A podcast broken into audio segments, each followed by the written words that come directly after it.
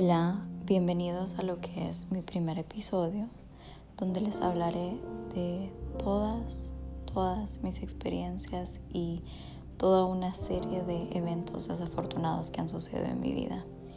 Mi nombre es Jenny, es un placer que me estén escuchando el día de hoy, que me estén sintonizando, me alegra muchísimo. Ah, creo que deberíamos comenzar. Comencemos desde el principio. Este podcast se trata de mi vida, de mis 20. En este momento tengo 27 años, entonces ya llevo 7 años en esto prácticamente. Uh, todavía no tengo los 27, pero ya solo me faltan unos 3 meses, entonces ya casi. Tengo que decirles que um, estos años para mí han sido de mucho aprendizaje, sufrimiento, alegrías, un montón de cosas combinadas en una. Pero antes de poder entrar a mis 20, necesito, necesito contarles la historia desde el principio, desde mis 18. Yo siempre creí que ser niño, ser adolescente era difícil. Y uno se lo decía, como que, ay, no, no tenés permiso. En mi caso, yo vengo de una familia separada. En mi casa era solo mi mamá. Y mi mamá era muy estricta. Entonces yo no podía salir, yo no podía hacer nada. A los 16 años conocí un poco de libertad cuando conocí a mi primer novio, mi primer amor, por decirlo así. Mi primer amor. Bueno, eso no sucedió, pero esa es una historia que llegaremos más adelante.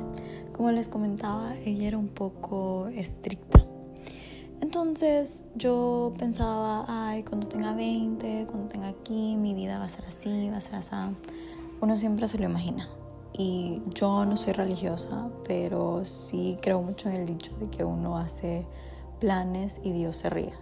No necesariamente creo en un Dios, pero sí creo en el universo, en las vibras, en las energías. Entonces uno hace planes, pero quién sabe, ¿no? Eso es cuestión del destino. Bueno, ya, llegando a la historia. Todo comienza cuando yo tengo 18 años.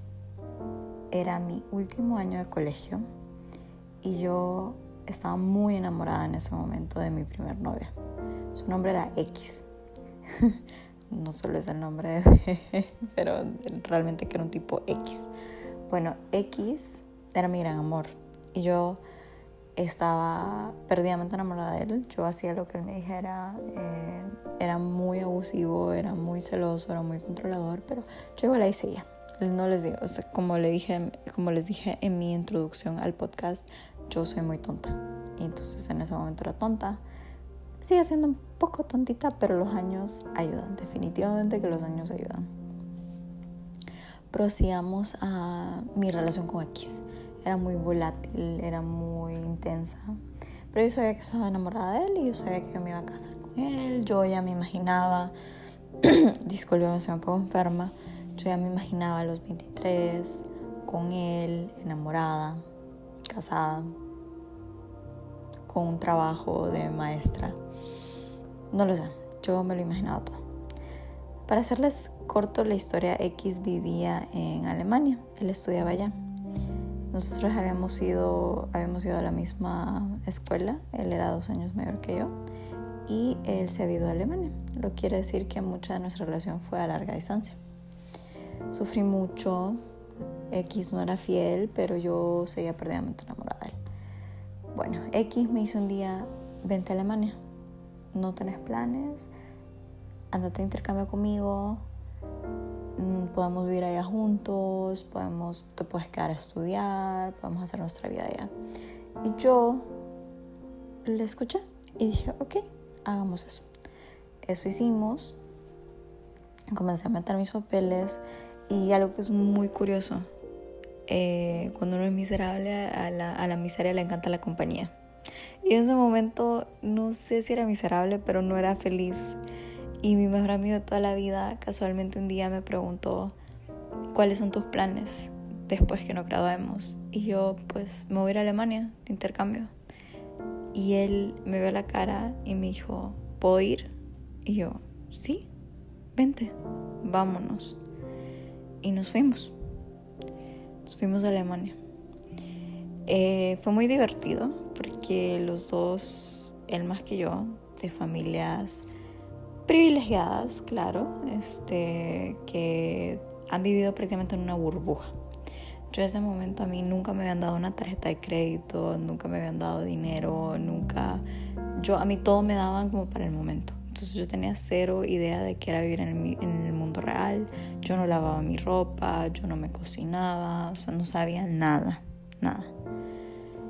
Eh, lo bueno que yo siempre he sido muy eh, rápida para aprender. Entonces sabía que no iba a ser un problema. Ahora mi mejor amigo se me preocupaba un poco porque era bien, bien consentido. Nos vamos a Alemania de intercambio.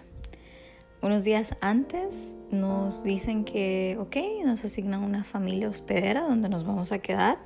Nos dan sus nombres, sus correos electrónicos. Por favor, escríbanles para poder irse conociendo antes del viaje. Él le tocó una familia de ensueño en una ciudad grande con muchas comunidades, muchos lujos. O sea, él iba a su sitio ideal. Y a mí me tocó una señora, no sabía mucho de ella, no habían fotos, no estaba en Instagram, no estaba en ningún lado. Y yo le escribí un correo presentándome, saludándola. Pasaron semanas y nunca me contestó. Todo esto mi mejor amigo tenía su familia, les había escrito, le contestaron inmediatamente, le dijeron que lo querían, que no podemos esperar para que estés acá, sos lo mejor que nos ha pasado, te adoramos. Y yo, ah, me van a meter en un sótano. Esta es una señora nazi, yo soy una niña trigueñita, me van a usar de sirvienta no sé, eh, un corto break acá.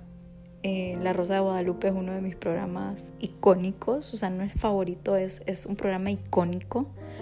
Y hay un episodio que es muy divertido, donde sale una frase icónica, como todo el programa, que dice, espera, ¿es negro?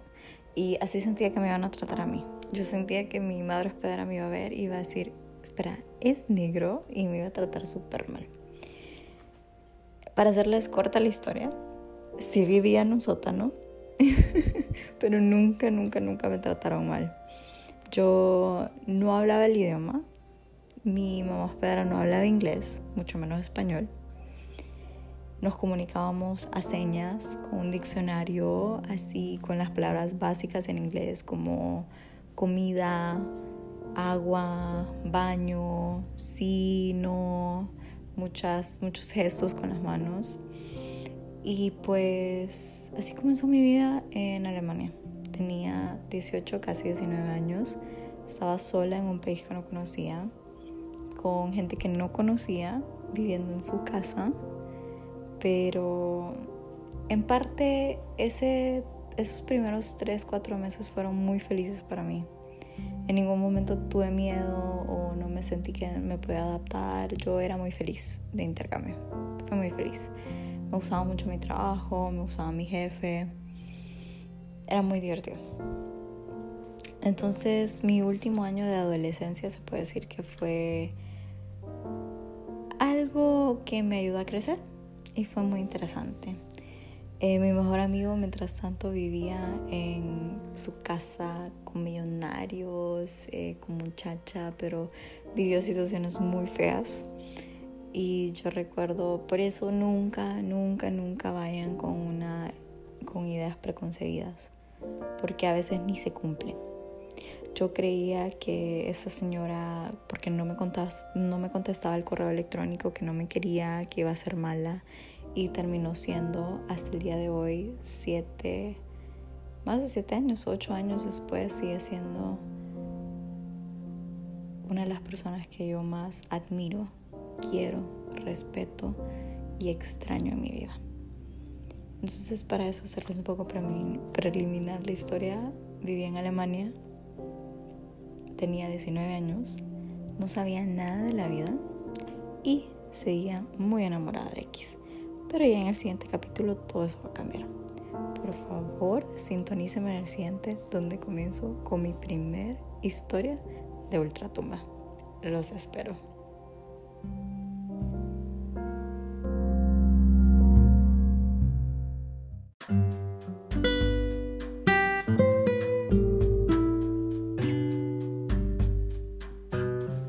Hoy les quiero compartir sobre mis experiencias personales con algunas red flags o aquellas pequeñas señales que nos da la vida para darnos a que nosotros caigamos en razón de que esa persona no es para nosotros.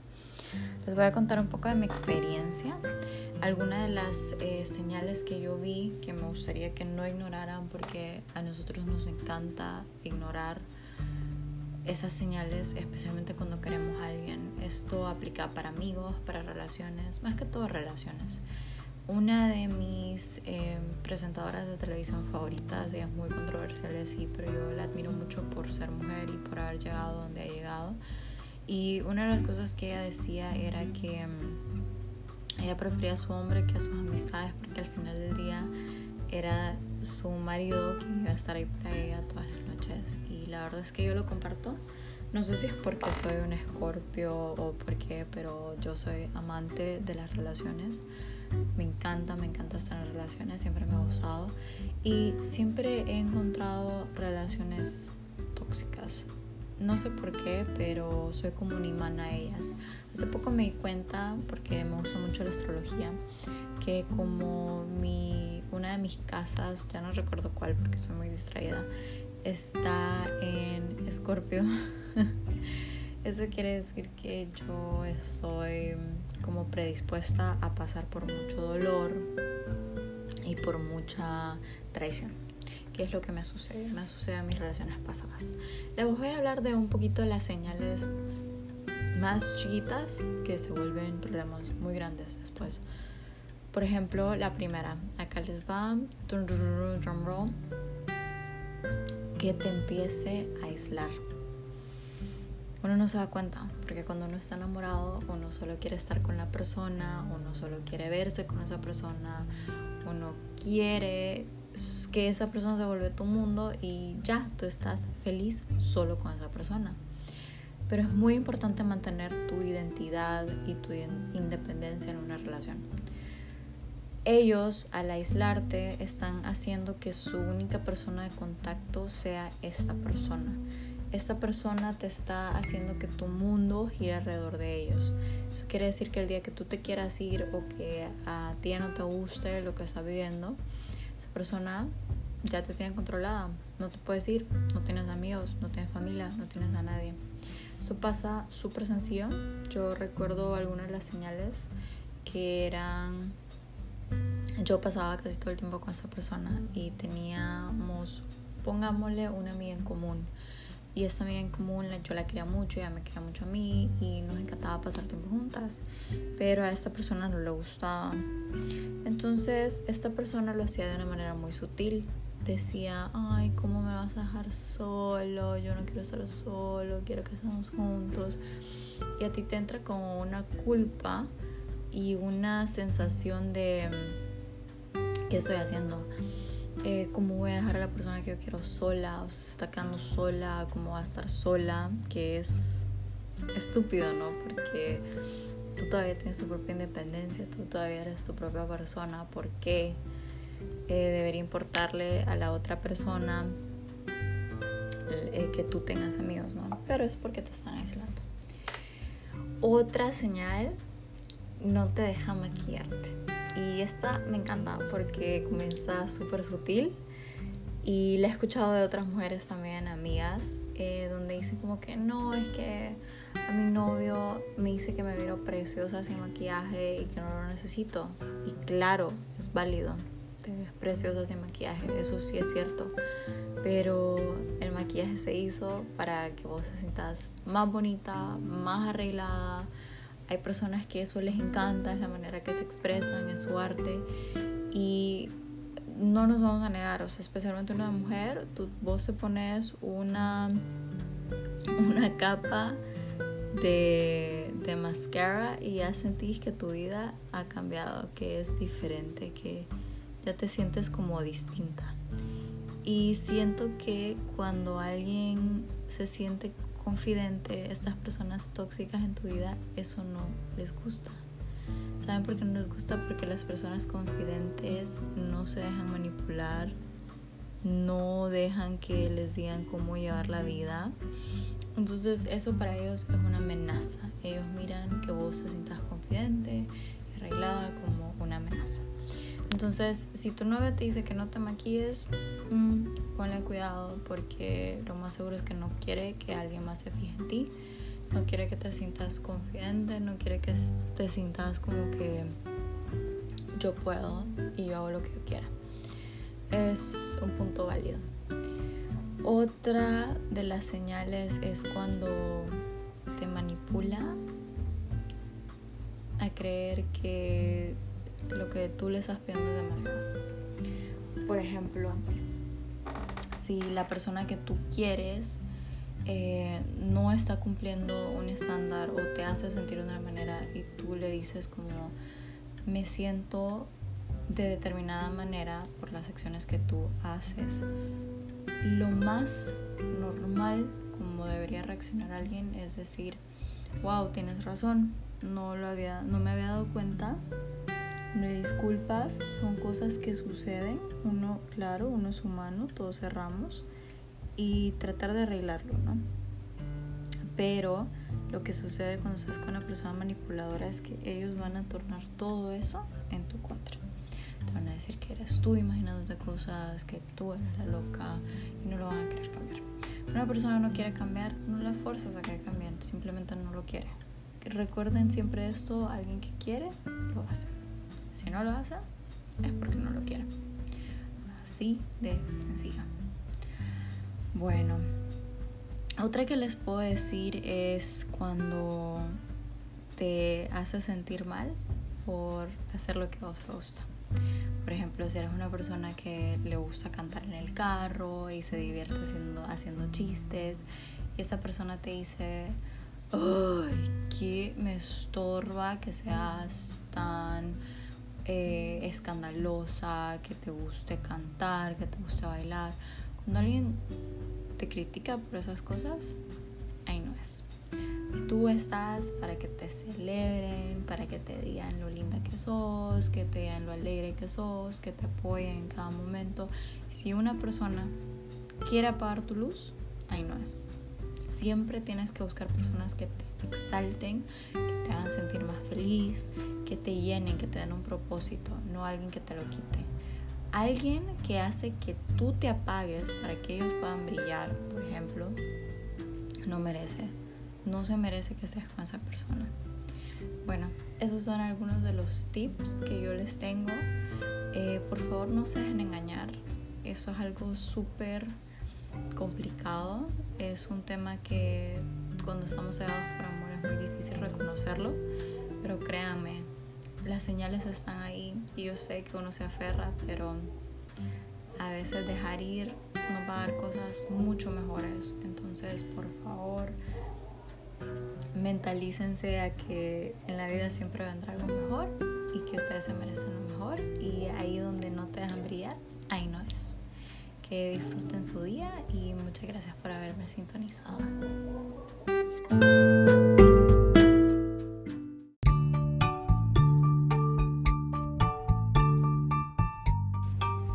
El amor propio.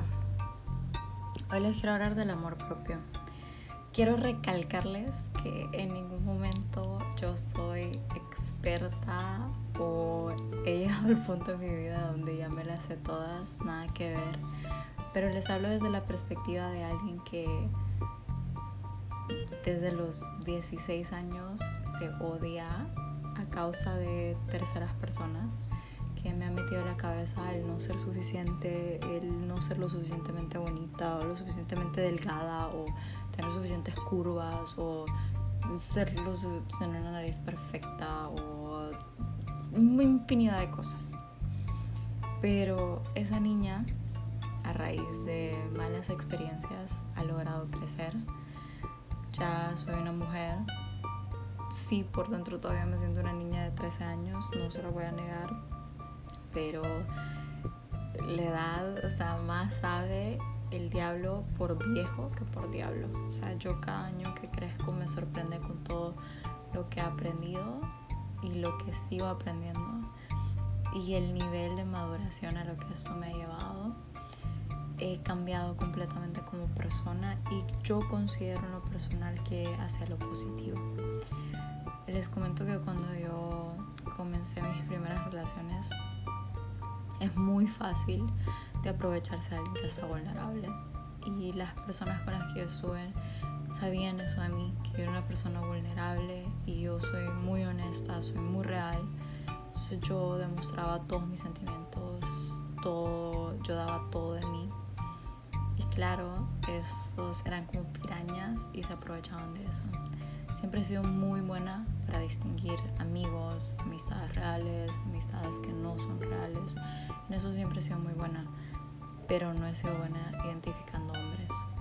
Ahí sí he fallado porque cuando uno no se quiere, cuando uno no se tiene amor propio, uno da lo que le den una de mis oraciones favoritas de uno de mis libros favoritos, que es The Perks of Being a Wallflower, es cuando la frase que dice, We accept the love we think we deserve. O sea, traducido al castellano, aceptamos el amor que creemos que nos merecemos. Y yo por 5 o 6 años de mi vida realmente viví así. Yo creía que yo me merecía el abandono, que me, merecía alguien que me maltratara, merecía alguien que me tratara feo, alguien que me apagara, alguien que me encarcelara básicamente. Y déjenme decirles que cuando uno se quiere realmente, cuando uno ya se acepta, se ha perdonado, se ha aceptado que lo que te ha sucedido no fue culpa tuya, sino culpa de terceros, ya ahí la cosa cambia y empiezas a brillar con, una luz y es una luz distinta. Es una luz que nadie apaga, es una luz que te lleva a experimentar otra cosa, que te lleva a sentir otra cosa. Recuerdo que cuando estaba en mi, en mi camino a encontrarme, luego de ambas relaciones fallidas. Fue muy traumante para mí porque soy una persona que no le importa lo que digan los demás, pero sí me importa. Creo que todos en algún momento, en algún instante nos importa. Aun si realmente no nos importa, igual nos sigue importando. Yo porque soy una persona que es, yo pienso las cosas 45 mil veces antes de hacerlas, pienso en todo. Creo que a mí eso era lo que me afectaba, como, ay, ¿qué van a decir? otra relación fallida. Y no eran relaciones de dos, tres meses, que para mí eso es un poco irrelevante. Mis relaciones eran de tres, cuatro años y era, wow, otra relación fallida. Otra, otra, otra, otra. Y cuando estaba en mi camino a encontrarme, em, uno es muy autodestructivo y en ese momento el alcohol y las fiestas eran mi mejor amigo. No les voy a decir que no me divertí, que no la pasé bien, porque uff, la pasé súper rico, la pasé bien con mis amigos, pero al final del día lo único que eso me dejaba era vacío. ¿Por qué me dejaba vacío? No les estoy diciendo que las fiestas o el alcohol o las drogas, incluso pasar tiempo con sus amigos no los va a llenar, porque las drogas y el alcohol y, el, y la fiesta para mí todo existe por una razón, es porque te diviertes. Pero cuando estás vacío por dentro, eso te consume. Y yo estaba lo que le decía vacío. Estaba llenando un hoyo inmenso. Y ese hoyo era falta de amor propio. Tienes que verte en el espejo y todos los días llenarte la cabeza de, de pensamientos positivos, de sí es cierto, afuera siempre va a haber alguien mejor que vos, más inteligente que vos, más feliz que vos, en relaciones más perfectas que vos, en, en, todo es mejor en otras personas. Pero adivina que nadie, nadie vos, o sea, incluso en astrología, o sea, creo que es muy raro que te encuentres alguien que tenga 100% lo mismo, o sea, si ni siquiera los gemelos comparten una carta astral, no sé por qué la compartirías Igual, aún si existe alguien muy parecido a ti, no está acá, no lo conoces, no sabes. En tu cerebro solo vive vos, no vive nadie más. Y tenés que recordar todos los días que tenés un propósito, una razón. Y aún si sentís que no tenés un propósito, una razón, la vida es muy linda como para no vivirla y como para no disfrutarla.